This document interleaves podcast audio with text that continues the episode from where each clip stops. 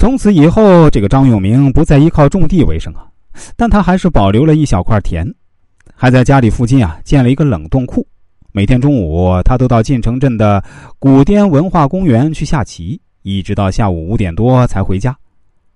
棋友们回忆说，张永明其实人还不错，棋品也好，从来没有发生过要毁棋的事儿，而且棋也下得相当不错呢。每五局大概要能赢个两三局啊。张永明在下棋的过程中啊，认识了不少人，但没有一个棋友真正了解他的情况。除了下棋，张永明的另一个爱好就是养狗。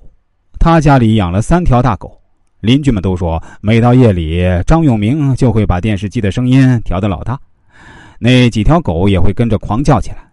大家都觉得事情确实有些蹊跷，但从来没有人说过什么。一切似乎又恢复了平静。从前的犯人回归社会后，过上了安逸祥和的生活，这并不是什么奇怪的事儿。事实上，从二零零五年开始，就一直有男性青年陆续在南门村莫名失踪。到了二零一二年，累计的失踪人口已经达到十七人。不少失踪者的家人都报了警，但最终的结果总是不了了之，如同石沉大海一般，再也没了下文。当时南门村附近有不少不正规的工厂，常常招用一些非法的黑工人。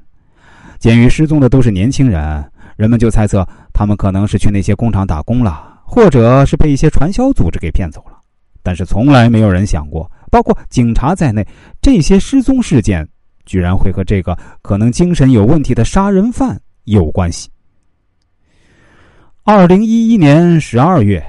一名叫张建元的高一学生在回家路上遭到了袭击，当时他就在距离家门口只有十来米的地方，突然被人从背后用皮带勒住脖子，向身后的树林拖去。张建元奋力挣扎呼救，家人听到呼救声，连忙冲出来救人，发现勒着孩子的不是别人，正是张永明。在家人的质问下，张永明辩称自己是在抓贼。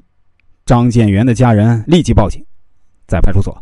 张永明的说辞又变了，他说自己只是在跟孩子打闹玩耍，并不是要真正的伤害孩子。警方对张建元的家人说：“张永明精神有问题，他以前就杀过人，而且孩子也没有受到太严重的伤害，要立案的话有难度。”张建元的家人无可奈何，也只能接受这种说法。但是，经此事之后，村民们都认为张永明喝酒以后就会发狂，不再让自己的孩子靠近他。而张永明本人自此以后也更加孤僻，甚至到了不与人交谈的地步，行径也越来越诡异。